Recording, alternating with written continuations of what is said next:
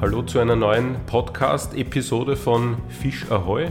Mein Name ist Stefan Tesch, ich bin der Herausgeber und Chefredakteur von Fisch Ahoy und wir machen jetzt einen Jahresrückblick. Mir gegenüber sitzt der Dirk, wir kennen uns schon ein bisschen vom Fischen, haben auch schon einmal eine Podcast-Folge aufgenommen. Hallo Dirk. Hallo Stefan.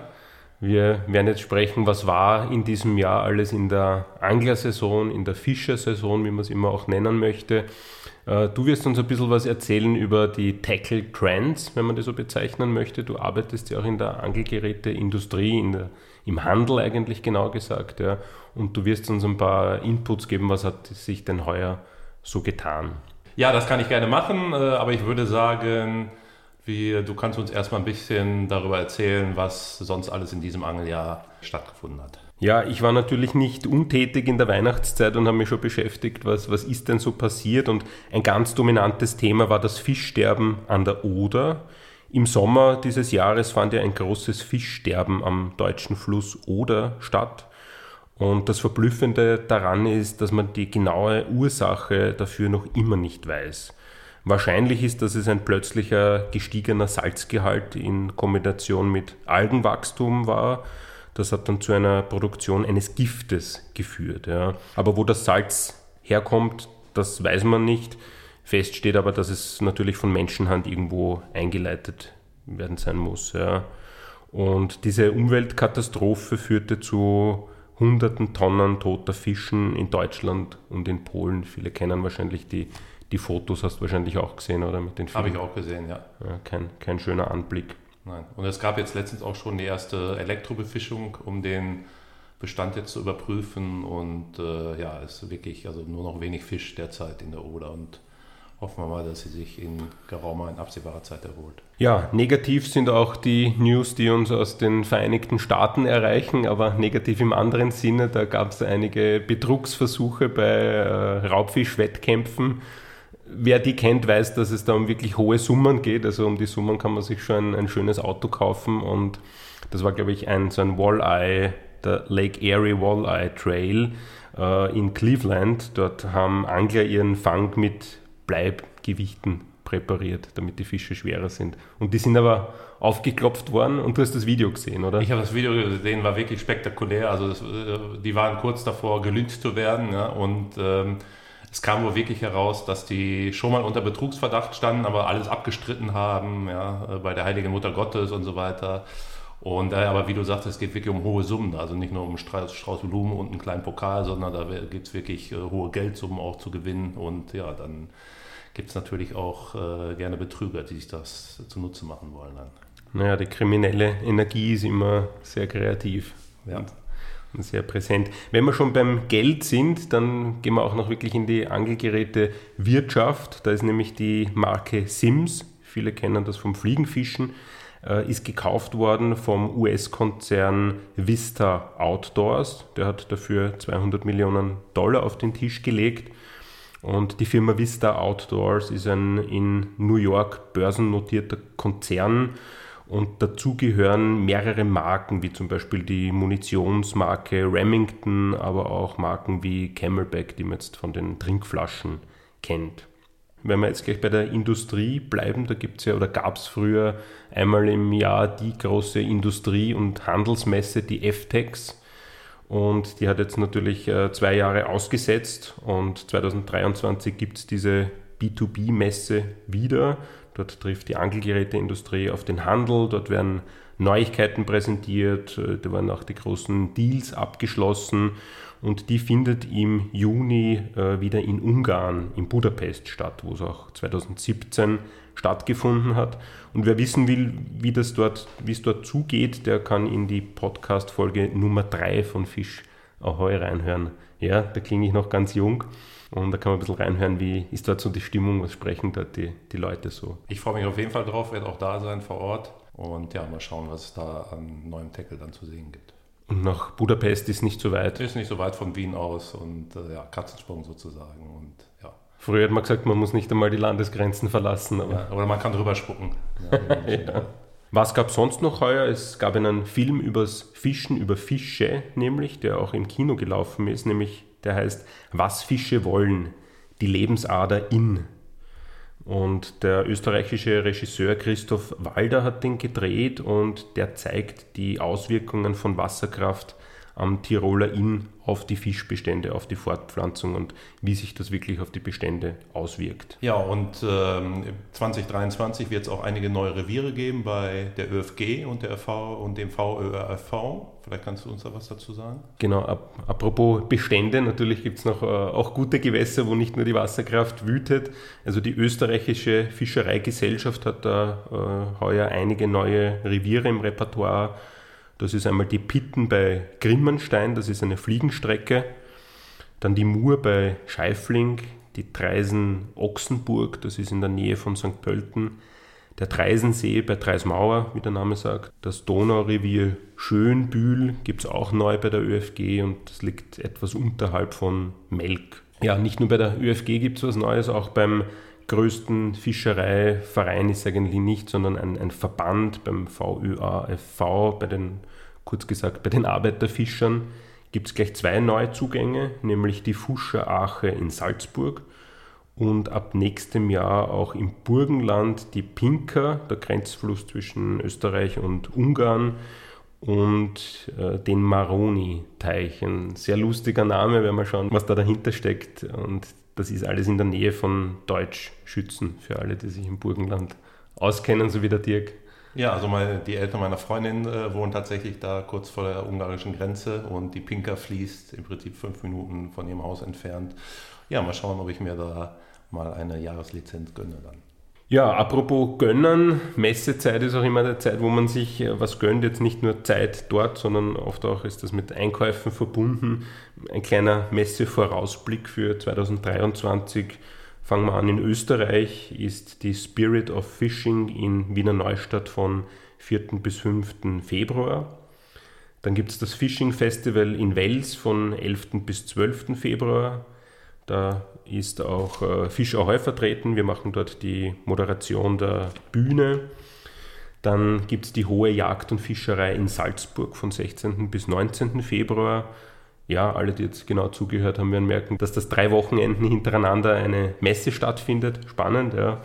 Von 22. bis 23. April gibt es dann die Erlebniswelt Fliegenfischen im bayerischen Fürstenfeldbruck und damit machen wir jetzt auch schon den Bogen nach Deutschland. Da gibt es natürlich auch einige Messen, auszugsweise so die aus meiner Sicht wichtigsten. Das ist einmal die Angelmesse Duisburg, 13. bis 15. Jänner, die Angel-Expo Frankfurt an der Oder, 4. bis 5. Februar, die Carp Expo Berlin, zeitgleich mit der Faszination Angeln in Lingern von 25. bis 26. Februar und die Aquafisch in Friedrichshafen, 3. bis 5. März. Und wenn wir jetzt noch weitergehen, im Dezember dieses Jahres gibt es die Carp Cat Expo Rhein-Main Neckar. Was für ein Messename, oder? Auf jeden Fall, ja. Auf jeden Fall. Duisburg kennst du dich aus, du kommst von dort, du warst schon ein paar Mal dort. Das ist eine Messe, die immer wieder äh, in den Schlagzeilen ist, ja. Ja, auf jeden Fall. Also ich war schon ein paar Mal dort, äh, lohnt sich auf jeden Fall. Und der ehemalige Aussteller Norbert Zajak, ähm, ja, ein Aquaristik- und Zoohändler, Großhändler, der hat die damals veranstaltet und äh, ja, war halt auch immer ein bisschen in den Schlagzeilen, weil er zum Beispiel Hundewelpen in seinen Geschäften verkauft hat und ist leider vor ein paar Wochen gestorben. Aber auf jeden Fall, die Messe geht jetzt endlich wieder weiter und ist auf jeden Fall immer sehr gut besucht und äh, ja auch immer schönes Showbecken mit äh, Fliegenfischvorführungen und äh, Spinnfischen und lohnt sich auf jeden Fall der Besuch. Gut, Hundewelpen verkaufst ja du nicht. Wie gesagt, du arbeitest in der Angelgerätebranche, du bist bei einem Händler und hast tagtäglich mit den neuen Produkten zu tun. Was ist dir denn so dieses Jahr aufgefallen? Was, was tut sich in diesem Bereich? Was gibt es an neuem Tackle? Wo geht die Reise hin? Ja, es war 2022, war auf jeden Fall ein ähm, bisschen so wie beim Angeln. Man, es war viel Geduld gefragt äh, und manchmal blieb man Schneider. Das heißt, äh, es gab wegen der Corona-Maßnahmen, gerade in China, äh, aber auch wegen Brexit sehr viele Lieferschwierigkeiten, Lieferverzögerungen. Ja, also es kamen fast alle Sachen, die angekündigt waren, entweder zu spät oder bislang noch gar nicht. Sehr viele Hersteller haben die Neuigkeiten, die sie letzten Herbst angekündigt hatten, jetzt nochmal mit reingenommen für 2023. Und ja, also war wirklich sehr viel Geduld gefragt und ja, von der Hand in den Mund. Man wusste im Prinzip nicht, was vielleicht morgen jetzt äh, doch noch kommen würde. Und ähm, deshalb war immer eine Ungewissheit vorhanden. Auf jeden Fall schön war, dass dann Shimano und Diver ihre beiden Rollenflaggschiffe neu aufgelegt haben, also Shimano Stella und die Diver Exist, ja, mit neuen Versionen und die auch sehr gut beim, beim Publikum angekommen sind. Und ja, ansonsten die Trends, äh, so wirklich viele neue Trends gab es jetzt nicht. Im Gegenteil, die haben sich ein bisschen verstärkt. Also bei, gerade beim Karpfenangeln, die kürzeren Routen setzen sich mehr und mehr durch. Also 10 Fuß ist, glaube ich, glaube ich, die meistverkaufte Länge mittlerweile. Kaum noch jemand. Oder immer weniger greifen zu 12 oder 13 Fuß Routen, weil es einfach vom Transport her, selbst wenn man ein Auto hat, etwas komplizierter ist und schwieriger ist. 10 Fuß sind 3 Meter. 10 Fuß sind 3 Meter, genau. Ja, ja. Äh, es gibt sogar auch 9 Fuß und 8 Fuß und 7 Fuß und 6 Fuß Routen, also auch beim Karpfenangeln. Also auch wer da noch kürzer fischen will, äh, wird auf jeden Fall auffündig. Ja, Spinnfischen wird immer spezialisierter, auch in, in Sachen Routen. Also gibt es dann auch äh, jetzt tatsächlich äh, immer mehr Routen mit, mit äh, geringen Wurfgewichtstoleranzen, ja, die wirklich für, für ein paar Köder wahrscheinlich nur geeignet sind dann und ein äh, bisschen so den Japan-Stempel drauf haben. Ähm, auch die Gummifische werden noch immer ausgefeilter, ähm, auch durchaus auch teurer. Das heißt aber auch die die Angler sind äh, auf jeden Fall auch äh, gewillt, äh, mehr dafür auszugeben, wenn sie wirklich da Qualität bekommen. Und äh, ja, ich, ich freue mich natürlich auch als äh, klassischer Ansitzangler, ja, dass auch äh, Fiedern immer noch stark vertreten ist. Und da ist sogar auch zum Beispiel ähm, von Shimano jetzt Barbenrouten wieder spezialisiert Barbenrouten gab. Ähm, und ja, auch da hat zum Beispiel Diver jetzt auch eine verkürzte Version von den Enson-Fiederrouten rausgebracht. Das heißt, die hat auch ein teleskopierbares Handteil und ist deshalb auch wirklich vom Transportmaß her sehr erträglich, kann zum Beispiel auch am Fahrrad transportiert werden. Das hat schon wer andere davor gemacht, teleskopierbares Handteil. Genau, ja, da haben die Karpfenangler damals mit angefangen. Ja, Nash. Äh, Nash zum Beispiel, also mhm. Nash hat es wirklich erfunden, äh, dieses Prinzip. Ja, also diese, ein bisschen dieser Mix aus Teleskoproute und Steckroute. Und äh, ja, das hat sich dann erst im Karpfenangeln überall durchgesetzt. Also keine Firma kommt mehr ohne diese Routen aus. Und jetzt, wie gesagt, hat es auch die, die Fiederrouten äh, erfasst. Und ich finde eigentlich eine gute Entwicklung, gerade weil ich auch äh, gerne mit dem Fahrrad unterwegs bin, so nach der Arbeit nochmal schnell aus Fahrrad zur neuen Donau. Ähm, eine 1 Meter Routentasche hinten drauf, ja, das, äh, das ist dann mit diesen Routen dann auch auf jeden Fall möglich. Du hast gesagt, äh, bei Futter und Boilies tut sich auch einiges durch den Brexit, wo jetzt einige Firmen nicht in Europa diese Futtermittel produzieren. Da gibt es jetzt unterschiedliche Bestimmungen, was darf man in Europa verkaufen und was darf man in äh, UK verkaufen. Genau, ja, also da, wie gesagt, Brexit hat auch Auswirkungen gehabt. Auch da Lieferschwierigkeiten von den Firmen, die in Großbritannien produzieren und dann in die EU verschiffen wollen. Und da plötzlich jetzt auch neue Bestimmungen, ja, dass dann halt äh, teilweise Boilies äh, modifiziert werden, dass äh, Farben, alte Farben auslaufen, weil da wirklich Stoffe drin sind, die jetzt von der EU nicht mehr bewilligt werden und ja, dann sind dann plötzlich neue Farben. Die Firmen versuchen das natürlich dann als äh, ja ein bisschen als Marketing zu nehmen und dann zu sagen, hier unsere neue Farbe jetzt auch, äh, unser, unser Boilie jetzt auch in der neuen fängigen Farbe. Aber es hat äh, größtenteils damit zu tun, dass sie halt die alten Stoffe dann nicht mehr verändern dürfen. Sozusagen die Festland-Europa-Edition ist das dann. Genau, ja, es gibt tatsächlich dann also für UK äh, und halt auch die, die Festland-Boilies dann sozusagen für die Europäische Union.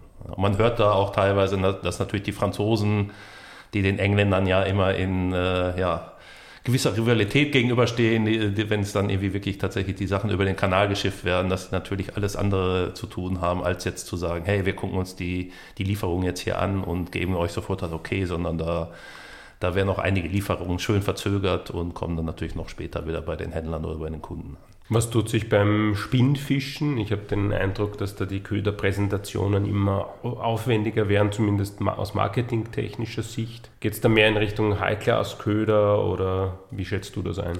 Ja, High-Class-Köder, aber doch durchaus im ja, Gummifischbereich, wie ich sagte. Also da werden mittlerweile für einzelne Gummifische zahlen die Leute Summen, die sie vorher vor ein paar Jahren vielleicht eher für einen Fünferpack gezahlt hätten. Und auch da geht es so ein bisschen, wie gesagt, Spezialisierung, äh, ja, Baitcast-Rollen äh, werden auch immer populärer, gerade auch für leichte Köder und auch dementsprechende leichte Routen. Und die kommen halt auch immer mehr auf den Markt, sind aber auch immer mehr gefragt. Das merkt man so, wenn man, ja, wenn man sich die Verkäufer anguckt, so mit den Kunden redet. Also da so dieses klassische, ich hole mir jetzt äh, eine schwere Spinnroute, eine leichte Spinnroute und habe damit alles abgedeckt. Also das ist wirklich äh, Vergangenheit. Und wenn ich mir die, die Kataloge so durchblätter, dann kommt man vor, ab und zu werden natürlich auch so äh, nachhaltige Köder, gesunde Gummifische, sage ich jetzt einmal, angeboten. Ist das was, was der Konsument auch nachfragt? Merkt ihr das im Geschäft oder ist das etwas, was eher die Industrie anbietet, um es halt auch im Portfolio zu haben?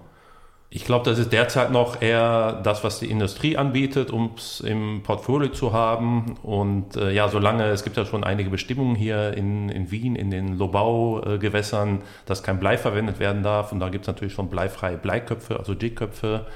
Ähm, aber ja, so richtig nachgefragt ist es noch nicht, weil das einfach ist natürlich noch ein bisschen teurer und äh, bei Gummifischen ähm, ist, glaube ich, mittlerweile sowieso so, dass die, ja, die Giftstoffe relativ draußen sind, aber dass sie natürlich trotzdem, wenn sie irgendwo im Gewässer sind, ja immer noch einfach Gummifische sind, ja, und äh, man nicht ganz genau weiß, was die jetzt da vielleicht doch absondern.